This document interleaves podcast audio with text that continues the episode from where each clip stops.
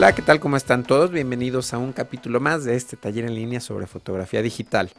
Mi nombre es Guillermo Flores y el día de hoy vamos a terminar con esta serie de videotutoriales sobre el programa Adobe Photoshop Lightroom.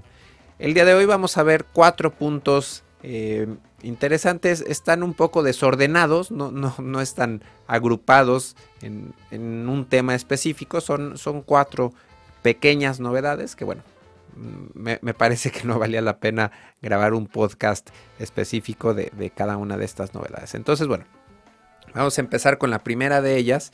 Es eh, los mapas. Esta es una funcionalidad nueva que encontramos en Lightroom. Y bueno, pues aquí simplemente...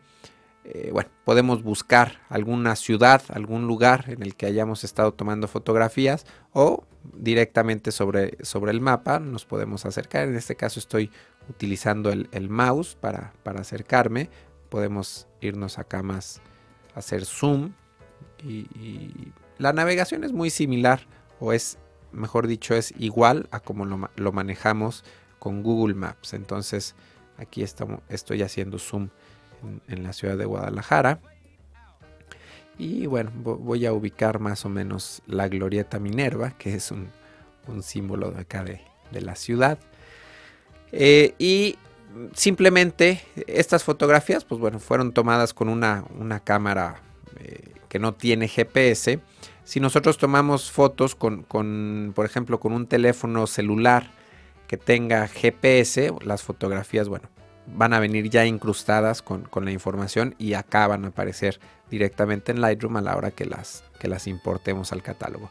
Si no, podemos arrastrarlas sobre algún punto específico y vimos que acá efectivamente de este lado automáticamente se, añade la, localización GPS. Podemos escoger varias fotografías de una vez.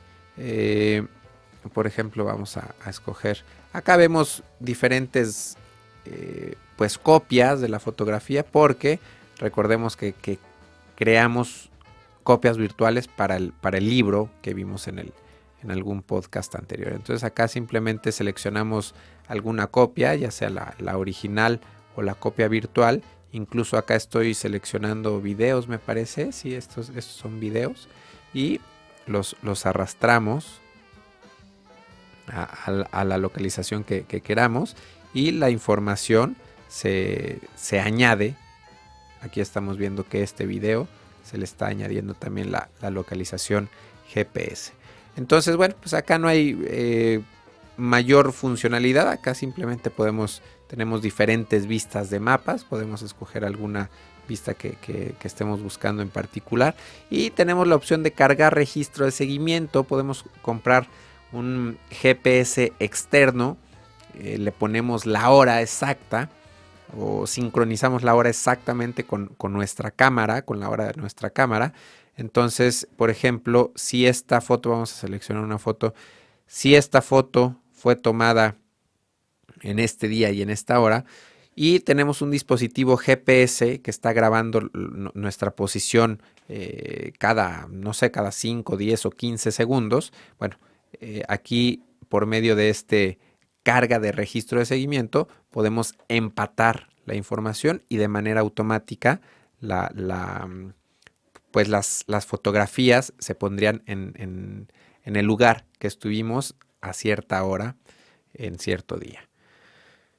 Entonces, bueno, en cuanto al tema de los mapas, pues bueno, no hay, no hay, no hay mayor cosa. Acá lo, podemos ver cuando tenemos un grupo de, fotografías, las, las, podemos ver, se, agrupan, ¿no? Obviamente acá, este, cuanto más fotos vayamos teniendo de, viajes, qué sé yo, eh, pues bueno, las podemos ver localizadas en el mapa. Eh, la siguiente novedad que les quería platicar, eh, nos vamos a ir, vamos a escoger una, galería más pequeña, vamos a escoger estas fotos que son ligeras y nos vamos a ir al módulo de revelado. Bueno, tenemos el módulo de revelado y acá en la parte de abajo estamos viendo una barra de herramientas, o también en inglés, bueno, es, toolbar, y, es todo esto que estamos viendo acá. Eh, si no la ven, hay que presionar la letra T para que se esconda o aparezca esta barra de herramientas. Y acá en esta flechita tenemos eh, algunas opciones, ver clasificación, etiquetas de color. Ahora las estoy quitando para tener un, dejarla un poco más limpia. El zoom y, vemos que hasta acá abajo no, la alcanzan a ver, pero dice pruebas en pantalla, que es la, opción, que, la segunda opción de las que le, quiero, les quiero platicar. Esta opción, bueno, en, inglés es soft proofing y esto sirve para cuando, eh, para ver los colores más acercados a como se verían impresos en, cierta impresora y en cierto papel. Entonces, eh, cuando estamos en el módulo de revelado, si hacemos clic en pruebas en pantalla, automáticamente eh, vamos a ver cómo el fondo, bueno, voy a quitar la información de la fotografía para verlo un poco más limpio. Vemos cómo automáticamente cambió el fondo a, un fondo blanco. Si hacemos clic derecho sobre este fondo, podemos cambiar eh, pues a diferentes colores. Y el blanco es el estándar o es el más recomendado porque en realidad así es como vamos a ver nuestra fotografía rodeada de, de un color blanco que pues generalmente es el color del papel fotográfico. Al hacer clic en pruebas de pantalla vimos un cambio en el histograma. Fíjense en estos botones, en estos triángulos que normalmente son alerta de altas luces y de sombra. Si hacemos clic inmediatamente cambian estos eh, botones y ahora se convierten en advertencias. Esta fotografía la vamos a, restaurar. Vamos a hacer algunos ajustes. Eh, bueno, vamos a crear una copia para, hacer algunos ajustes. Acá lo que quiero hacer es, algo muy, muy, muy rápido, muy deliberado. Tener colores eh, pues diferentes, colores poco comunes en una fotografía. Y acá el, programa nos está advirtiendo. Acá tenemos mostrar aviso de, gama del monitor. Esto nos, nos, indica que estamos saliéndonos de la gama de los colores eh, que, nuestro monitor puede mostrar. Acá de este lado dice mostrar aviso de gama de destino. Esto es si nos salimos, por ejemplo acá lo vemos en rojo. Eh, e, estos, estos colores no se van a imprimir adecuadamente en el papel que tengo seleccionado. Entonces, bueno, acá lo que tenemos que hacer lo más recomendado primero es seleccionar blanco papel.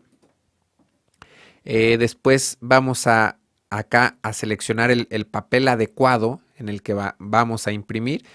Eh, recuerden, normalmente van a tener aquí perfiles sRGB, Adobe RGB y eh, Profoto RGB. Son los que normalmente van a aparecer acá en pantalla. si no tienen instalada correctamente su impresora, ya, ya vimos por ahí en un podcast de, gestión de color, estos perfiles, nosotros, bueno, los tenemos que instalar en nuestra computadora. Yo ya los, los tengo instalados y activados con esas flechas. Acabo de activar esos dos perfiles y ahora me aparecen estos dos perfiles para papel eh, fotográfico glossy y para papel eh, brillante premium, premium glossy. Entonces, al, seleccionar este tipo de papel, yo ya tengo una vista más real de lo que se puede imprimir sobre, pues, sobre ese papel. Entonces, cuando estoy haciendo ajustes de color, voy a tratar de, salirme de la gama. Por ejemplo, acá en rojo me está indicando que, me estoy saliendo de, de la gama que es posible imprimir sobre este tipo de papel específico. Entonces, pues esto nos ayuda cuando estamos ajustando colores, sobre todo cuando aplicamos efectos o, cuando estamos, eh, no sé, con colores de ropa muy intensos, pues tenemos el riesgo de, eh, bueno, de lo que estamos viendo en el monitor que no lo estamos viendo adecuadamente o también nos advierte Lightroom que si lo imprimimos en cierto papel, pues se pueden no se va a reproducir de una manera eh, tan fiel o, tan adecuada como lo estamos viendo en pantalla. Ojo, es, importante tener, eh, tener, calibrado el monitor. Si, si, no estamos trabajando con un monitor calibrado, a lo mejor eh, podemos ver resultados muy diferentes de lo que tenemos en pantalla a lo que vamos a ver en nuestra impresión. La tercera mejora o novedad que tenemos, que encontramos en, Lightroom, es, está en el módulo de impresión. Es, esta sí, digamos que va agrupada o va de la mano con, la funcionalidad anterior. En el módulo de impresión, en la parte de hasta abajo, eh, tenemos resolución, tenemos gestión de color, tenemos ajuste de impresión. Normalmente, eh, pues los monitores eh, tienen cierto brillo y cierto contraste muy diferente al que tiene una hoja de papel fotográfico. Entonces, eh, acá podemos hacer un, bueno, normalmente cuando imprimimos una foto, pues no va a salir bien a la primera, eso, eso siempre ha sido en fotografía. Normalmente imprimimos una prueba para ver qué tan bien o qué tan mal está, está saliendo el resultado. Y acá en, el módulo, módulo, de impresión podemos corregir brillo y contraste. Dependiendo si tenemos un, monitor muy brillante, eh, pues bueno, a lo mejor vamos a tener que subir un poco el brillo eh, a la fotografía o bajarlo, en fin, dependiendo del, monitor de los equipos con los que estemos trabajando, pues es, es una nueva funcionalidad que, pues que puede ser útil a la hora de, imprimir fotografías para lograr resultados más acercados a lo que vemos en impresión y lo que estemos, estamos viendo en pantalla. La última novedad que les quiero platicar de Lightroom 4 es la posibilidad de mandar fotografías por correo directamente dentro de la misma aplicación. Anteriormente, bueno, yo escogía acá una o unas fotos, las exportaba, a, no sé, a cierto lugar, incluso creo que por aquí ya tenía algunos eh, predefinidos. Y una vez exportada la fotografía, iba a mi aplicación de correo electrónico y ponía el archivo adjunto y mandaba el correo. Ahora tenemos la posibilidad de, de, desde acá mismo, desde adentro del programa, mandar un correo electrónico. Entonces simplemente hacemos clic derecho en la fotografía y vemos acá en la parte de hasta abajo enviar fotografía por, por correo electrónico.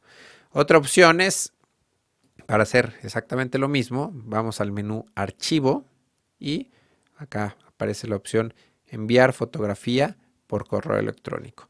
O finalmente, supongamos, vamos a escoger tres fotografías, nos vamos a exportar, nos vamos a exportar a correo electrónico y acá vemos podemos personalizar un poco más los, los tamaños, la salida que le vamos a dar al, archivo, damos a exportar y vamos a llegar a esta misma pantalla, que esta es la, pantalla importante para, pues para mandar una foto por correo. Em, antes de, poder eh, usar esta, esta, nueva función, tenemos que configurar nuestro, nuestro correo y estas tres opciones son mis correos de iCloud Info y de Gmail. Estos los, los configuré hace unos momentos. Vamos a ir al gestor de cuentas de correo para ver cómo, cómo están configurados o cómo configurar una cuenta de correo de ustedes.